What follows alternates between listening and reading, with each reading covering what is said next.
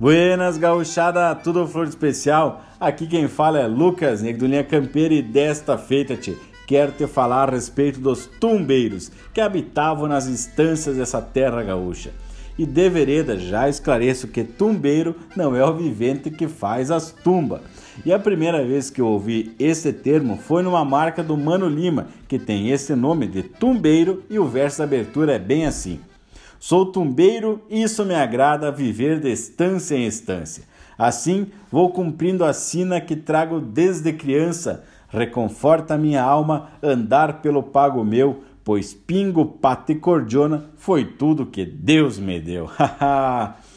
então, antigamente, era comum aparecer numa estância um gaúcho com a intenção de descansar no galpão por uma temporada, enquanto seu cavalo engordasse um pouco, solto numa invernada, por exemplo. E aí, tchê, a esse tipo de gaúcho dava-se o nome de tumbeiro. Esses homens viviam solitos e com poucas posses. Tinham apenas as roupas do corpo e algum outro objeto pessoal e um cavalo bem encilhado. Quando chegava numa estância, de fato já se apresentavam como tumbeiro e aí, acertado com o patrão, não assumia responsabilidade nos trabalhos cotidianos e nem era remunerado por isso. Em troca, o tumbeiro recebia hospedagem e fazia pequenos serviços, como de coxo, de cancela, cabos para machado, enxada, sovar um couro, entre outras coisas. Pro patrão era coisa boa, porque não precisava pagar nada. Era só liberar um espaço no galpão para ele dormir e compartilhar a invernada para o seu cavalo, além de lhe dar todas as refeições bem caprichadas. E aí, tchê, é justamente devido à refeição que vem esse termo de tumbeiro. Tumba é como é chamada a comida de quartel do exército ou também é chamado tumba, aquela comida de pouca qualidade ou requinte.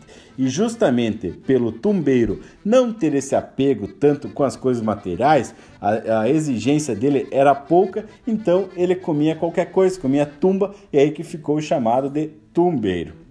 Então, tia, depois do prazo que tinha combinado com o patrão, o tumbeiro começava a ajeitar seu cavalo, que estava na invernada, para dar aquela adelgaçada. Então, aparava os cascos, alisava a cola, tosava as crinas, encilhava depois bem a capricho, com peiteira, rabicho, poncho emalado e tudo que tem direito.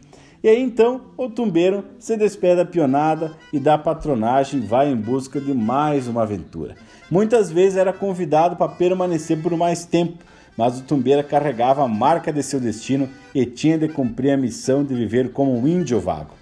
E talvez te morrer como a sina do cavalo, velho e solteiro. Ai, me conta então, tia, se tu já conhecia esse termo, já tinha ouvido essa música do Mano Lima, ou se já ouviu a história de alguém que era tumbeiro. Se te agradou, tu já sabe o que fazer, né, tia? Siga o Linha Campeira e compartilhe esse episódio em todas as redes sociais também com um amigo, né?